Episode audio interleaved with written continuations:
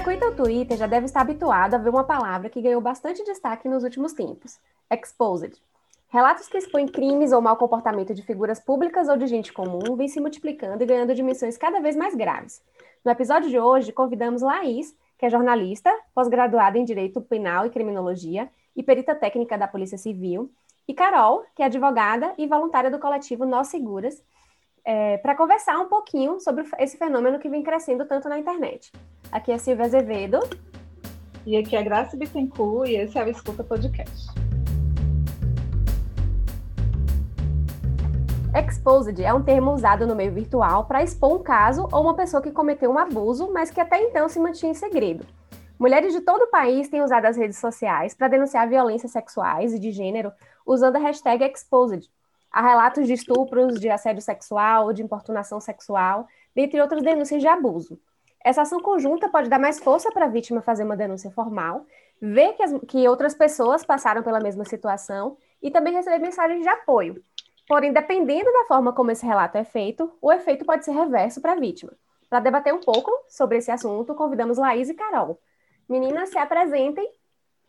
Oi, meninas. Oi, ouvintes. Meu nome é Laís. É, eu sou jornalista, militante do feminismo há algum tempo Estou graduando, estou me pós-graduando agora em criminologia e há quatro anos eu trabalho como perita técnica da Polícia Civil. Então, assim, essa rotina de lidar com violência contra a mulher passa além da, da minha área de estudo para a minha área prática. Eu acabo lidando muito com situação de violência, principalmente doméstica, violência de gênero doméstica, e essa recorrência de de falta de espaços, na verdade, e de falta de construção de apoio para que mulheres levem à frente denúncias contra agressores, vai além do que a gente imagina, porque assim a gente tem registros diários e ainda assim há pesquisas que apontam que nem 10% dos crimes sexuais, por exemplo, contra mulheres chega a, a, a se tornar uma denúncia, né? Então a gente uhum. precisa a ampliar nossa questão ainda mais na construção social, que é muito mais forte essa, essa questão de, de agressão e de violência, e a gente ainda não, não consegue dimensionar na realidade qual, qual é a gravidade da situação, né? Porque muitos, muitos, muitos casos não chegam a público. Olá, Silvia, Grace, Laís, ouvintes do Escuta. Eu sou Carol e, como disseram, sou advogada e voluntária no coletivo chamado Nós Seguras. E eu estou muito honrada com o convite para esse papo sobre um tema tão relevante tão caro, principalmente nos últimos tempos. Boa noite, meninas. Laís e Carol, obrigada por terem aceitado o nosso convite. E a gente vai começar falando que agora, né, em tempos de pandemia, alguns estados têm apontado uma queda no registro de boletins de ocorrência, mas em contrapartida, aumentaram os relatos de violência doméstica de gênero nas plataformas digitais. Como vocês estão enxergando esse movimento das mulheres e essa nova forma de denúncia? Na verdade, essa tendência de redução de dados está sendo nacional. Desde o início da pandemia, devido à dificuldade das mulheres agora ainda mais procurarem a delegacias e, e postos de atendimento policial. É, um, as ocorrências estão sendo muito mais omitidas, é, por questão até do próprio parceiro, no caso de violência doméstica, passar mais tempo em casa, pela dificuldade também de sair nas cidades que, no início da pandemia, principalmente, houve alteração no, no horário de atendimento, né, nas delegacias. Então, assim, além de estar mais próximo do agressor, de ter um maior controle do, das ações da vítima, a própria dificuldade logística, né, até se chegar à delegacia, foram situações que agravaram, são algumas das situações que agravaram essa, essa ocorrência de redução de número de, de registro. Por outro lado, as plataformas digitais, as denúncias feitas em, em ambientes sociais de redes né, acaba, acaba mostrando para a gente o quanto aumentou. E, inclusive, um dado no país que reforça que isso é realmente o que está acontecendo é de que o número de feminicídio aumentou. Então, assim, as denúncias estão sendo reduzidas, as vítimas estão levando menos ao conhecimento do poder público, mas a agressão e a, viol e a violência dessa, dessas ações cometidas no ambiente doméstico estão sendo maiores, né? Resultando em morte. Então, eu vou trazer alguns dados à tona que eu considerei importantes para trazer para esse debate. É, o Fórum Brasileiro de Segurança Pública divulgou que aqui no Brasil a gente tem uma agressão física a cada dois minutos e um estupro a cada oito minutos. Esses tipos de violência são tão comuns que hoje já se fala até em uma pandemia dentro da própria pandemia. E olha que esses dados ainda são de 2019. Nós ainda não temos os dados completos do ano de 2020, mas só no primeiro semestre desse ano a gente observou uma queda nos registros das delegacias em 9,9% de agressões em relação a, em decorrência da violência doméstica. Mas o que a gente percebe é justamente o que Laís falou, que a gente tem uma tendência de subir notificação dos casos, uma vez que a gente teve um incremento nas taxas de feminicídio em relação ao mesmo período do ano passado. Então é isso, a gente percebe claramente que as mulheres vêm denunciando menos e morrendo mais. Aqui na Bahia, por exemplo, é, no primeiro semestre de 2020, a gente teve uma queda nos homicídios dolosos de 2,9%, enquanto que o feminicídio sofreu um aumento de 18,8%. Então, é um percentual muito expressivo. Uhum. E considerando o nosso contexto de pandemia, com a questão do isolamento social, nós observamos que aumentaram muito as tensões em casa e essas sobreviventes de violência, elas passaram a enfrentar obstáculos adicionais para fugir de situações violentas ou para acessar os serviços de proteção, como Laís também disse, né? E aí a casa dessa mulher muitas vezes ela passa a não ser um local seguro para ela. E o contexto local, com a combinação de vulnerabilidades, vão produzir em, divers, em diferentes níveis obstáculos culturais e socioeconômicos para o acesso das mulheres à justiça e à saúde. Ocorre também que muitas mulheres sentem vergonha de acessar esses serviços e de serem julgadas, porque a gente sabe na real, que existe a culpabilização e a revitimização de mulheres. A gente sabe que existem profissionais que não estão preparados para atender as demandas dessas mulheres em toda a sua diversidade, considerando todas as assimetrias das relações sociais em que elas estão inseridas. Infelizmente, a gente sabe também que são muitas as barreiras e os preconceitos que essas vítimas enfrentam para romper esse silêncio e buscar a responsabilização do assediador ou do agressor no meio institucional. A gente lida com o medo em relação às consequências do processo, a dificuldade em se obter provas cabais, né? E inclusive o medo de, de que não acreditem na sua narrativa ou de que não a acolham de forma adequada. Então, as plataformas digitais, sobretudo agora durante a pandemia, foram um meio que muitas dessas mulheres encontraram para ecoar suas vozes. E embora acredite muito no trabalho das instituições, às vezes a mera possibilidade de falar, de ser ouvida e de ser acreditada é parte essencial do pertencimento a uma comunidade. E se o direito de falar, de ter credibilidade, de ser ouvida é uma espécie de riqueza, a gente pode dizer que essa riqueza agora vem sendo um pouco mais distribuída. Sim. E é interessante a gente ver nesse período de pandemia, onde a, a, o acesso aos serviços estão sendo mais limitados, a gente vê que a população vem criando estratégias para isso, né? A gente vê aquele movimento do X vermelho na mão, que é para denunciar nas farmácias, sim. né? É, teve, aquele, teve um movimento que foi criado em 2017, que foi o meu primeiro assédio, né? E teve uma repercussão muito grande, é, e diversas mulheres se encorajaram a, a, a externar situações de violência que vivenciaram e que nunca tiveram coragem de falar né? E aí, com a exposição dos relatos, muitas manifestações de solidariedade, de apoio às vítimas aparecem também. Né? E, e, de apoio não só de mulheres, mas a gente vê o apoio de homens também.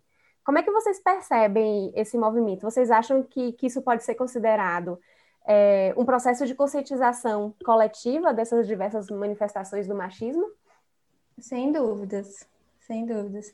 O meu primeiro assédio, ele foi um movimento que aconteceu não somente no Brasil, como em várias partes do mundo, em momentos diferentes, mas de formas parecidas. Mas aqui no Brasil, essa campanha surgiu inicialmente né, em apoio a uma menina de 12 anos de idade que foi alvo de comentários de cunho sexual na internet durante sua participação no programa de TV. Daí foi criada a hashtag no Twitter e muitas mulheres começaram a compartilhar suas histórias de primeiro assédio.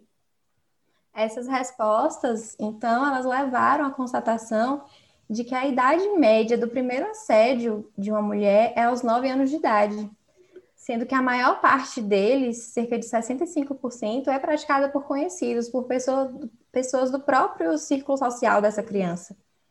Como Silvia falou, assim, a gente precisa trabalhar até a denúncia como uma questão de conscientização, né? A gente vive numa sociedade que é patriarcal que define muito bem esses papéis de quem vai ser explorado, de quem vai ser o assediado e quem vai ser o assediador. Então, nessa construção que a gente naturaliza, o homem ocupa naturalmente esse espaço de, de cantar uma mulher na rua e achar que é normal, que faz parte do instinto dele mexer com a mulher ou com uma menina. É, e a mulher com, a, começa a lidar muito cedo com, como esse, com esses dados mesmo que Carol falou, é, a partir de nove anos, a média de, de que a idade que as meninas começam a ser assediadas, né? Então, assim, desde muito cedo a gente começa a entender que a gente é vítima e às vezes a gente nem percebe que é uma violência. A gente naturaliza também a, a ocorrência desse tipo de assédio é, como se fosse algo que, realmente a gente tivesse que lidar desde muito cedo, como se o nosso corpo realmente tivesse à disposição desses comentários, desses toques. E quando a gente começa a se posicionar, a informar e a incomodar mesmo a sociedade de que isso está errado, de que a gente não aceita e nem tem por que aceitar isso, a gente constrói também uma, uma nova realidade, né? Em que os homens começam a perceber de que a gente não, não tem por que aceitar. Então, assim, às vezes a gente faz a denúncia e se ajuda, né? Porque a fala é um processo, faz parte desse processo de cura e de denúncia, e ajuda também aos homens enxergarem que não, que é muitas das posturas que eles são incentivados até na infância não são normais, não são naturais e devem parar de acontecer. E é importante a gente falar que o assédio, ele não tem a ver com o desejo sexual, mas sim com a manifestação de poder e de intimidação em relação aos corpos femininos. Ele pode acontecer em espaços e em contextos mais diversos, como em casa, no trabalho, em espaços públicos, nas ruas, nos meios de transporte, mas ele nunca se confunde com a paquera, por exemplo, em que há uma intenção recíproca de aproximação. E esses movimentos, como o primeiro assédio, o Me Too, esses depoimentos em massa, fazem com que mulheres formem essas redes de apoio mútuo, né? E lancem as bases para que outras apresentem e falem de outros abusos e de outros perpetradores. Sim. E é engraçado, porque é, é bastante comum a gente ouvir de homem. Ah, mas agora tudo é assédio. Uhum. Aí eu, eu já rebato com a seguinte pergunta: Gente, se você não sabe a diferença entre um assédio e uma paquera, eu espero que nunca você manifeste interesse por mim, porque tu não está conseguindo diferenciar uma coisa da outra, você não está fazendo bem nenhum dos nos dois. No máximo, você é uma, no mínimo, você é um assediador e não se tocou ainda. Uhum. Na verdade, eu penso que isso é uma fala de quem quer mesmo assediar e que sabe muito bem qual é a diferença, porém usa dessa fala, né, esse vitimismo, para tipo, ah, eu não posso nem paquerar mais então. Então eu, floquinho dourado, nunca mais vou paquerar uma mulher. Tá bom. E é impressionante como é okay. é comum esse, esse discurso, né? De agora tudo é assédio. Qual a diferença de assédio e paquera?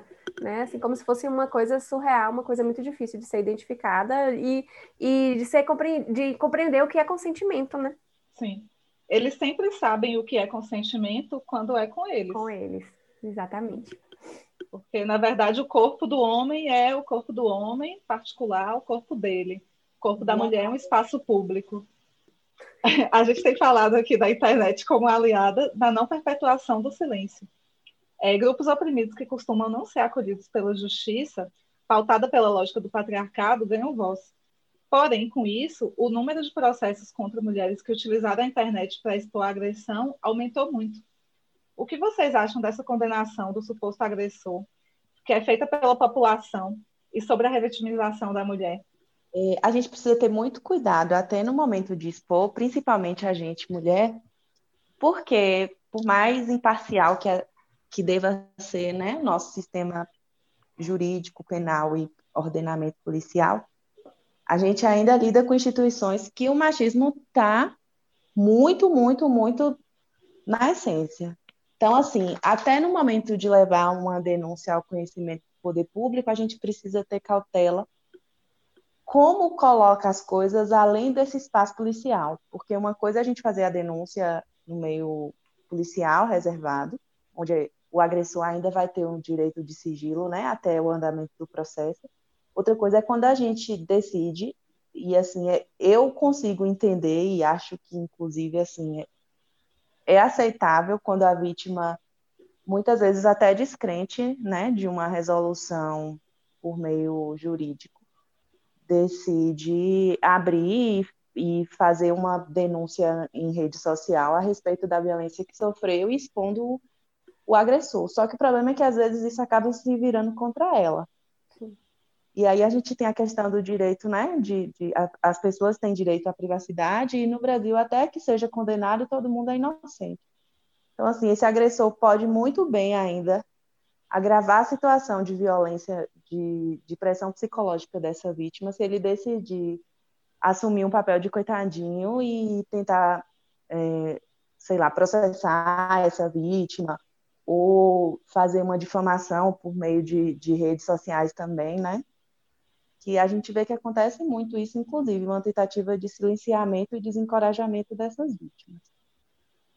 É, de um modo geral, a narrativa de uma vítima né, de violência, de assédio, de abuso, ela passa a ser confrontada, ela passa a ser questionada, sobretudo se essa mulher não performa um comportamento social esperado pelo patriarcado.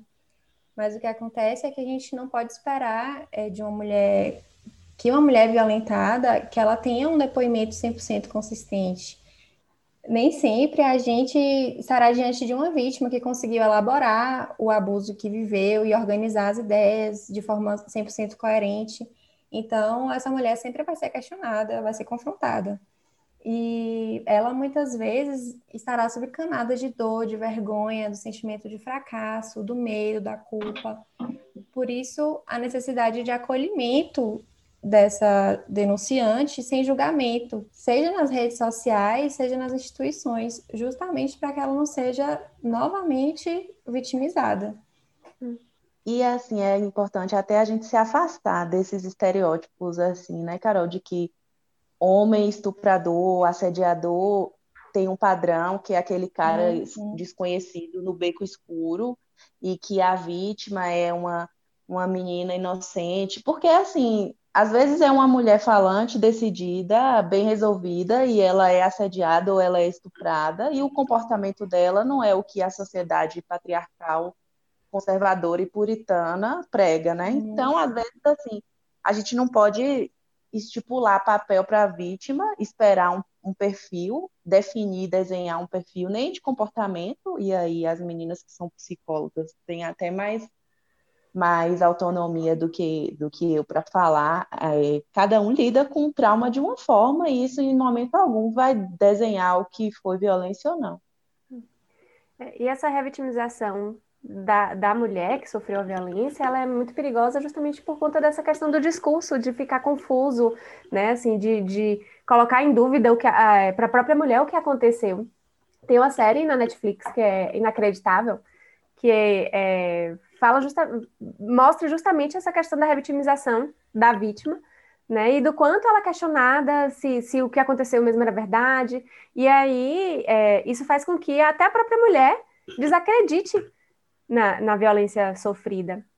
E uma outra questão interessante também é essa, é esse estereótipo do, do agressor, como um, um, homem ogro e que é agressivo com todas as pessoas. Não tem esse padrão, né? Infelizmente, a gente sabe que o machismo ele está enraizado e que qualquer homem ele é um, um agressor em potencial, né? E, e às vezes é, é, considerado um homem de bem, um homem de família, e, mas que ele pode também cometer uma violência da mesma forma. As pessoas costumam colocar também na conta da doença mental, né? Sim. Os estupradores. Uhum. Não imaginam que são homens comuns. Uhum. E aí eu sempre falo dessa, dessa questão da diferença da, dos dois tipos de agressores, do agressor patológico, que é aquele que tem um transtorno, e do agressor situacional, que é o agressor, que é o agressor cultural, né? Que é fruto da, da, da nossa sociedade patriarcal e do machismo. E aí é muito interessante porque quando a gente lê os relatos da violência contra a mulher, a gente quer saber quem é o agressor, até porque é uma forma de proteger, né, de nos proteger e de proteger outras mulheres também.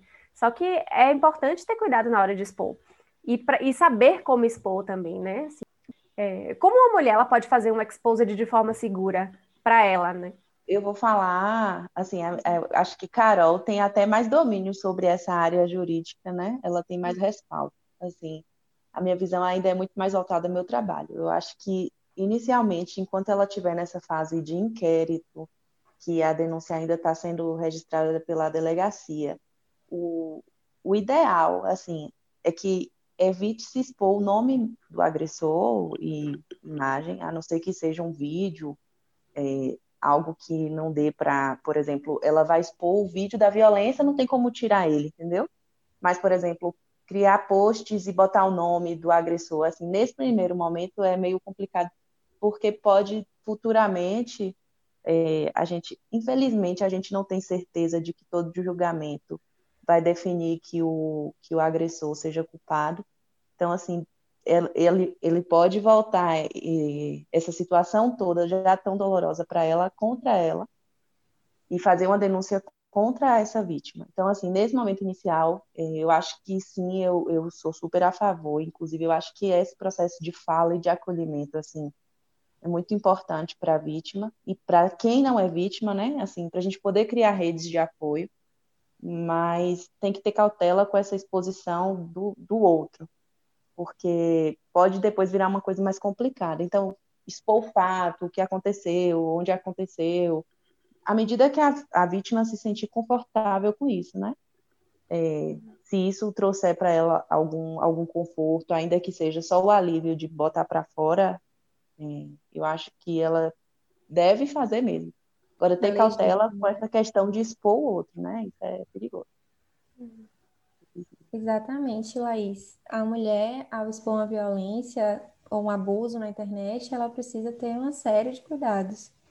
Ela pode fazer um relato sobre a violência em que ela sofreu, expor o que ela sentiu, mas ela não pode revelar a identidade desse acusado na internet sob pena de correr o risco de se tornar ré em um processo por crime contra a honra, por calúnia, difamação ou injúria, que são crimes de menor potencial ofensivo, mas que irão fazer com que os polos da demanda originária ali sejam invertidos, fazendo com que o agressor passe a figurar um papel de vítima e que essa mulher seja novamente violentada.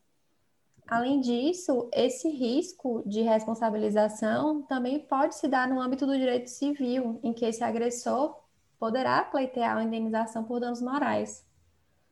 Então, é importante que uma mulher, ao fazer um exposed, ela não revele imagens ou locais que permitam identificar o agressor, como a Laís falou, e que ela apenas exponha os fatos que aconteceram, que ela diga, que ela diga quais as consequências desse fato na sua vida, como eles impactaram sua vida, sem tipificá-los como crime.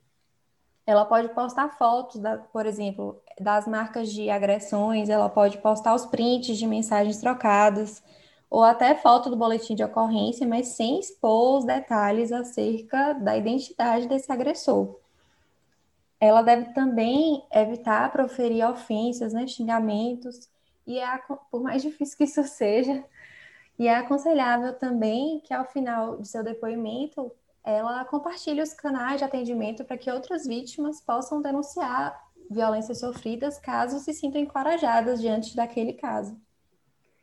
E uma coisa que é importante lembrar também é que nem sempre quando a mulher ela faz um, um, um exposed, ela, ela já fez uma denúncia formal antes. Então, às vezes, é, é, expor a situação em uma rede social é o primeiro passo dela. Então, muitas vezes, quando ela expõe de uma forma errada, ela pode sofrer um processo antes mesmo de, de é, fazer a, a denúncia formal, né? Exatamente. Com certeza, a gente precisa, infelizmente, ter essa cautela na hora de expor, porque com tantas armas que já usam contra a mulher em caso de abuso, não podemos nós mesmos criarmos mais armas contra a gente. Né? E trazendo agora para algo que aconteceu no dia 8 de novembro, a gente viu que foram registrados diversos protestos em muitas cidades do Brasil. Os protestos foram sobre o caso de André de Camargo Aranha, um homem branco e rico acusado de drogar e estuprar uma mulher. Durante o julgamento, o acusado foi absolvido e o que vimos foi a vítima sofrer outras violências, sendo ela julgada naquela audiência. O julgamento impressionou porque guardou semelhanças com o caso de Angela Diniz, que foi assassinada pelo seu ex-companheiro na década de 70. E durante a audiência de Angela Diniz, né, do assassinato de Angela Diniz, se fosse possível condenar e punir uma pessoa morta, Angela teria saído algemada e não seu assassino. É possível dessa forma falarmos em avanços no que diz respeito aos direitos das mulheres e à forma como a sociedade nos enxerga? Eu sou, eu sou uma pessoa que é fã da, da Lei Maria da Penha. Assim, teoricamente, ela é perfeita porque ela fala sobre pena, ela fala sobre acolhimento, ela fala sobre tipificação de violência. É, mas, assim, ela é uma lei que não alcança a todas as brasileiras, ela não alcança a todas as mulheres. É, a gente não tem a estrutura, o aparato judicial e nem policial que a lei prevê. A gente não tem delegacias especializadas, a gente não tem delegacias, ainda as não especializadas, principalmente no interior. A gente não tem delegacias nem com estrutura física onde possam ser separados o agressor e a vítima para a oitiva. É, os exames médicos legais é, não, não conseguem minimizar esse processo de revitimização. As mulheres são, e eu digo violentada é porque o Estado violenta quando revitimiza essa vítima. Então, assim, o, o Estado é, dá continuidade à violência que a vítima sofreu quando é necessário que ela conte reconte a história que ela passou diversas vezes, sabe? Então, assim, a Lei Maria da Penha prevê que haja minimização disso tudo, mas na prática não acontece.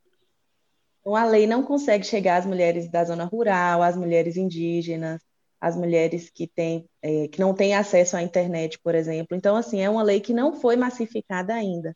Ela não alcança a todas nós e as que são e as que e nós que somos alcançadas por elas ainda não contamos com todos os recursos que que ela garante. Nós somos uma sociedade que foi fundada em estruturas patriarcais, machistas e racistas. E a gente sabe que o direito ele não é neutro. Ele foi e é feito majoritariamente por homens e ao longo da história reforçou o lugar de submissão da mulher. E aí, é, quando a gente fala em avanço no direito, a gente pode é, pontuar algumas, alguns marcos importantes. Por exemplo, em 62, teve o Estatuto da Mulher Casada, em que a mulher deixou de ser considerada como relativamente incapaz. Em 77, ela passou a poder se divorciar.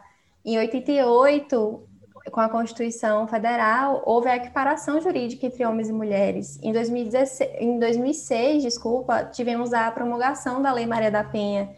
E assim, é claro que a gente avançou muito da época de Angela Diniz para cá, da década de 70 para cá, isso é inegável. Mas esse processo, ele não é linear, ele sofre com as reações conservadoras. E, além disso, o direito das mulheres ainda está longe de alcançar sua plena realização prática, pois há uma grande defasagem entre a lei e a realidade posta.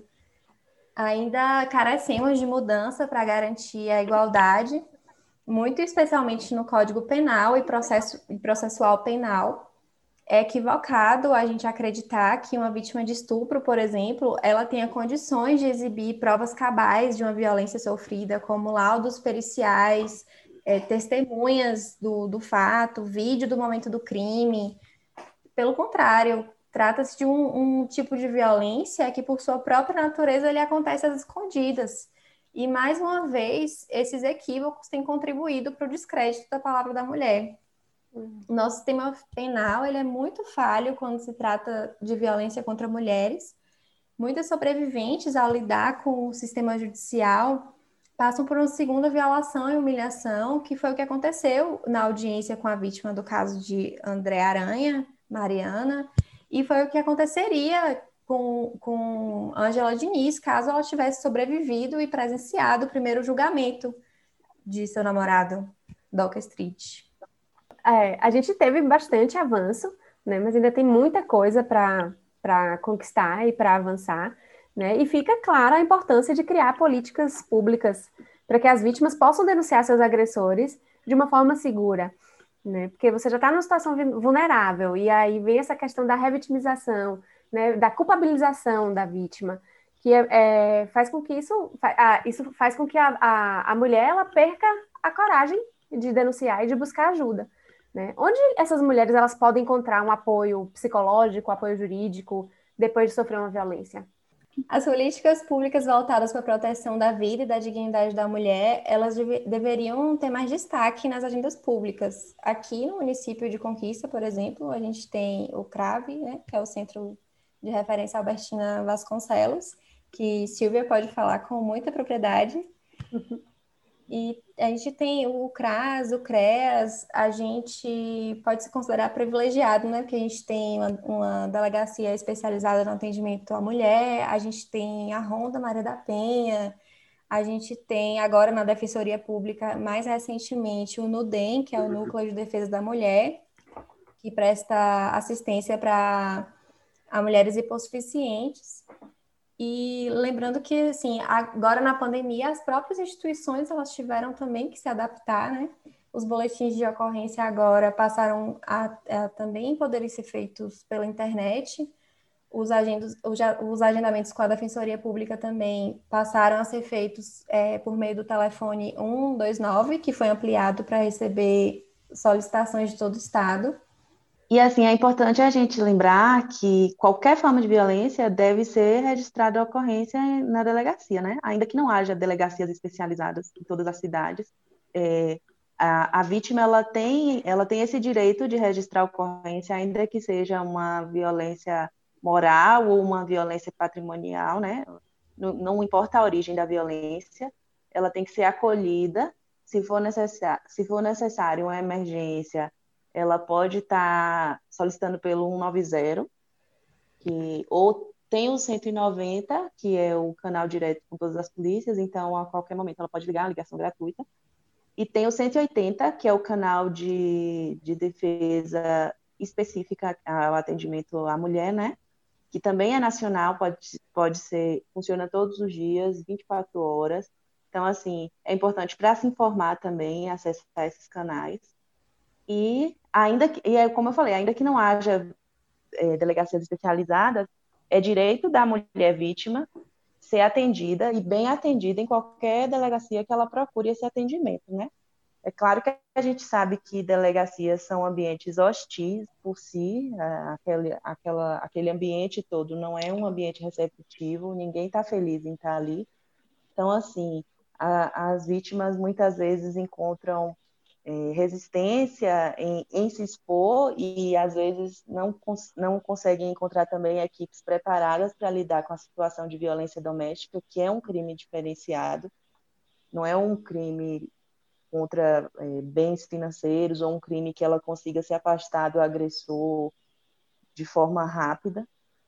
Então, assim, é importante que primeiro ela saiba que lidar com a polícia lidar com uma questão judicial não vai ser fácil, é, ainda que, que haja esse acolhimento, ela vai estar lidando com uma situação de muita intimidade num ambiente que, que a gente é, que não é preparado, né? Assim, que não tem o preparo necessário e que ainda que tenha não é suficiente para um acolhimento total de uma vítima, né? E a gente pode falar também aqui do coletivo do qual eu faço parte como voluntária, que é o Nós Seguras, que foi idealizado pela psicanalista Manuela Xavier e pela advogada Lívia Reis, agora durante a pandemia. A gente é cerca de 100 advogadas espalhadas por todo o Brasil e a gente ajuda de forma gratuita mulheres em situação de vulnerabilidade, com informações seguras, com auxílio para a realização de uma denúncia ou do requerimento de alguma medida protetiva, ou com a escuta, né, que muitas delas precisam. Os atendimentos, eles têm sido realizados de forma remota, de forma adaptada, né, de acordo com a, com a possibilidade do meio e do horário dessa assistida, e é importante dizer também que a assistida é dada toda a autonomia para decidir se ou quando vai denunciar. Nós a ouvimos e a orientamos, ajudamos a traçar um plano de segurança, mas deixamos que elas decidam sobre as próprias jornadas, é claro. Porque isso, informação é poder e a gente está para contribuir com informação e com esse acolhimento também. Isso sobre é, a decisão ser da mulher é muito importante, né? Porque eu já vi muita mulher vítima de violência que fica receosa de procurar o centro da mulher, fica receosa de procurar uma advogada, mesmo a nível de orientação, porque elas tendem a acreditar que vai ter uma pressão para fazer a denúncia, né? Que elas vão ser pressionadas de forma negativa, assim, que elas não vão ter escolha. Silvinha, que trabalha no CRAV, sabe, né? Às vezes as mulheres vão ser atendidas lá, mas vão decidir não fazer a denúncia. Só que o atendimento não vai ser negado, elas vão continuar sendo acolhidas. Né? E, e aí, para finalizar, é, o que vocês acham que falta para que efetivamente tenhamos uma diminuição realmente expressiva nos índices de mulheres que sofrem violência? É o que cobrar dos políticos diante desse cenário? A gente tem a Lei Maria da Penha, que é maravilhosa, mas costumamos olhar apenas para o lado punitivista dela. É, no artigo 45 da Lei Maria da Penha, diz que nos casos de violência doméstica contra a mulher, o juiz poderá determinar o comparecimento obrigatório do agressor a programas de recuperação e reeducação. Fecha aspas, né? É, e agora, em 2020, foram inseridos dois incisos no artigo 22, que falam sobre o comparecimento do agressor a programas de recuperação e reeducação, e do acompanhamento psicossocial do agressor, por meio de atendimento individual ou em grupo, né? Pode, que pode ser num grupo de apoio. Só que na prática a gente não vê essa lei ser aplicada. Pelo menos aqui em Conquista eu desconheço qualquer tipo de atendimento psicossocial ao agressor. É, qual é a opinião de vocês sobre isso? A questão da violência doméstica, Graça, ela passa muito por construção social. Assim, é como eu disse, ela não é um crime que a gente consegue, dentro da criminologia, apontar é, uma motivação individual do, do autor. Assim, claro que não, ninguém está isentando a responsabilidade ou a decisão do cara se tornar um covarde que bate em mulher. Mas ele não é só um covarde, assim, ele tem uma por trás disso, ele tem um embasamento que reforça todo esse comportamento e que inclusive espera nessa ideia de homem viril e agressivo que ele se sobrepõe à mulher, inclusive por meio de força física. Então, assim, é complicado a gente querer partir para penabilidade só para culpabilização, para responsabilização penal e não discutir socialmente o que está acontecendo. Até porque é, os índices mostram que o agressor doméstico ele reproduz esse papel dele de agressão em outras relações que ele entra. Então, ou a gente começa a pensar isso globalmente, até quando a gente acolhe uma vítima, a gente entender que é preciso um, uma, uma releitura familiar, os próprios familiares dessa vítima deixarem de exigir dela esse cumprimento de dona de casa, de mãe zelosa que luta até o fim da vida, e realmente ela luta até o fim da vida, porque às vezes esse cara decide que ela vai morrer pela, por ele. Então, assim, a gente parar de fomentar esses papéis de homem forte, viril, que manda e que tem que ser temido, e de mulher submissa e que deve se calar, inclusive diante de agressão, porque ela é a sábia que está edificando lá, porque na verdade ela está destruindo a família dela, está destruindo a autoestima dela e milhões de casos a gente sabe como é que termina com a morte, com feminicídio. O Brasil com índices altíssimos de feminicídio é um feminicídio a cada sete horas registrado. E a gente sabe que nem todos os casos são registrados com a tipificação correta. Nem todos os casos chegam a ser retratados como feminicídio. Então, imagina a insegurança que é para uma vítima voltar para dentro de casa, saber que o Estado não vai estar tá ali para proteger, porque dentro de casa, gente, não tem como estar tá uma guarnição policial 24 horas para evitar que aconteça essa tragédia. A Lei Maria da Penha tenta manter acolhimento, é, estabelece construção de casas de abrigo para vítimas, né? Mas a gente sabe que a rotina dentro de casa, ela não é acessada totalmente pelo Estado.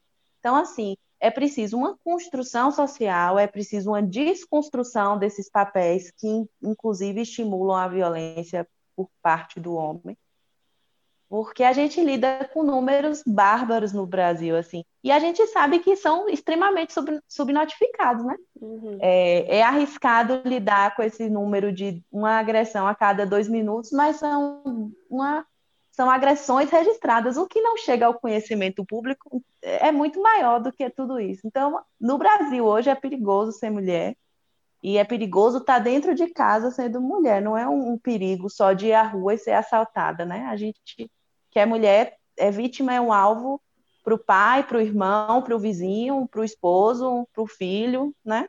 É muito triste que a gente viva num mundo em que seja realmente muito necessário que uma lei diga que não se deve violentar ou agredir uma mulher.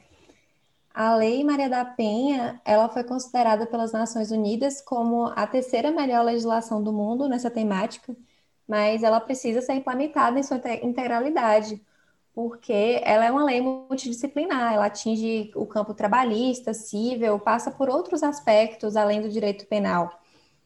E para além da, da responsabilização criminal do autor do crime, nós devemos buscar a minimização das consequências da violência para a vítima. Olhar para os dependentes dessa mulher, para as consequências, para as consequências psicológicas e todas as questões sociais que precisam ser manejadas para que ela possa sair da situação de violência. E aí é que entra a importância das medidas protetivas como um todo, não só aquelas que a gente conhece mais, que são aquelas de afastamento do lar, de impedimento de aproximação da vítima, mas também aquelas relativas à reeducação e ao acompanhamento psicossocial desse agressor, né? E é importante a gente, a gente pontuar também que não há uma contribuição grande da Lei Maria da Penha para o superencarceramento no Brasil porque o que a gente vê é que aproximadamente 70, quase 70% da, da população carcerária vem do tráfico de drogas e dos crimes contra o patrimônio. E não é só criar leis. Esses problemas complexos, eles demandam articulação também complexa, uma atuação em rede, e isso ainda precisa ser muito melhorado a gente precisa de, de políticas públicas que se atentem à perspectiva interseccional, com lentes de gênero, de raça, de classe. Sim, e quando vocês falam é, na questão do apoio, né, que é uma questão é, também interdisciplinar, é, eu fico pensando também na, nos filhos dessa mulher, que muitas vezes eles crescem vendo a, aquela rotina de violência doméstica e é, os meninos vão reproduzir não vão reproduzir assim, tipo, não, não é. Vão naturalizar. Eles não né? necessariamente vão. É, eles vão naturalizar aquela violência e as meninas também podem é, entrar nesse ciclo de violência desde a primeira infância.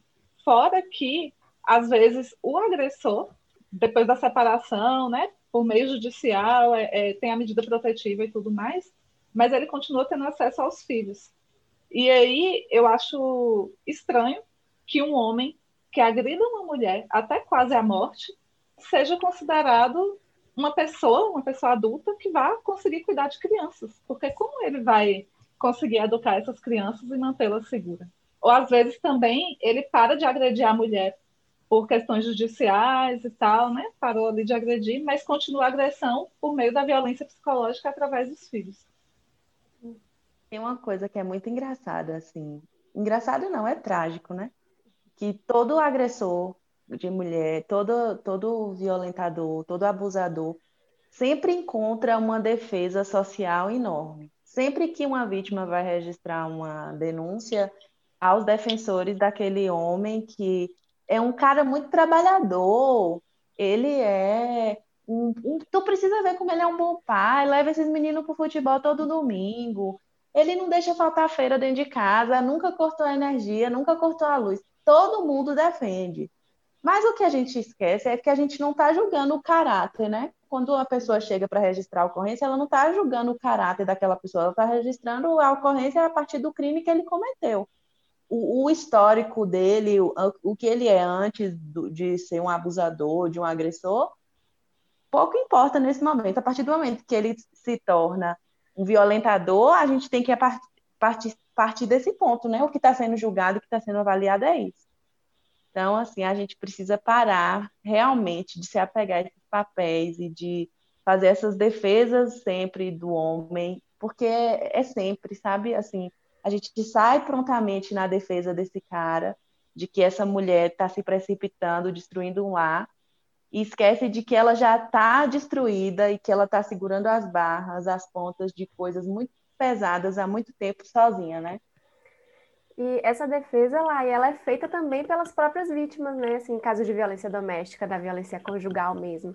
Né? As mulheres falam, ah, ele, ele, a gente discute, a gente briga, mas ele é um ótimo pai, ele é, uma, um, ele é trabalhador, ele é um ótimo marido.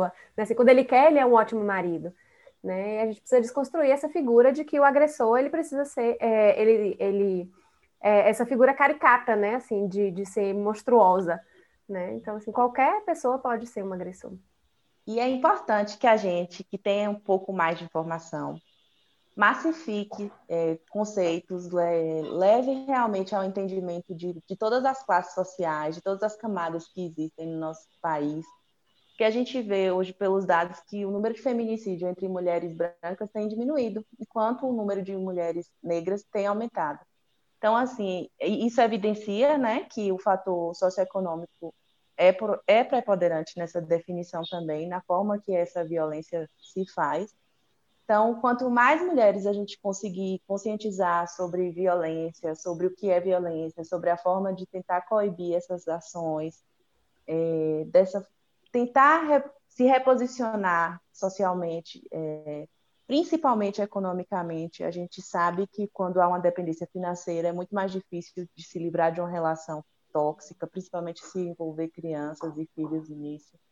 Então, assim, é importante que realmente a gente se disponha a essa rede de conhecimento, de divisão de informação, de acolhimento à vítima, ainda que a gente não, não esteja no meio jurídico, quando a gente tem informação, a gente consegue alcançar e, e até orientar mesmo, assim, porque cabe a nós, né, que tem ainda a, que tem a necessidade de mudança de, de realidade, se engajar como der e massificar mesmo, levar a todas, assim, que não é natural aceitar a violência, seja verbal, seja patrimonial, assim, a gente tem que, que quebrar esse ciclo de violência e mostrar para as mulheres que há formas legais, há formas jurídicas de, de disso acontecer.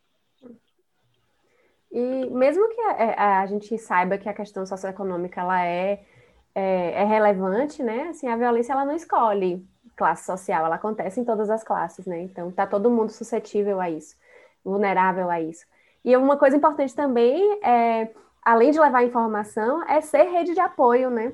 A importância da rede de apoio, de da gente é, se unir mesmo e, e, tomar as dores uma da outra, né? Essa questão da, da sororidade é importante, de, de dar apoio e de ser apoiada também.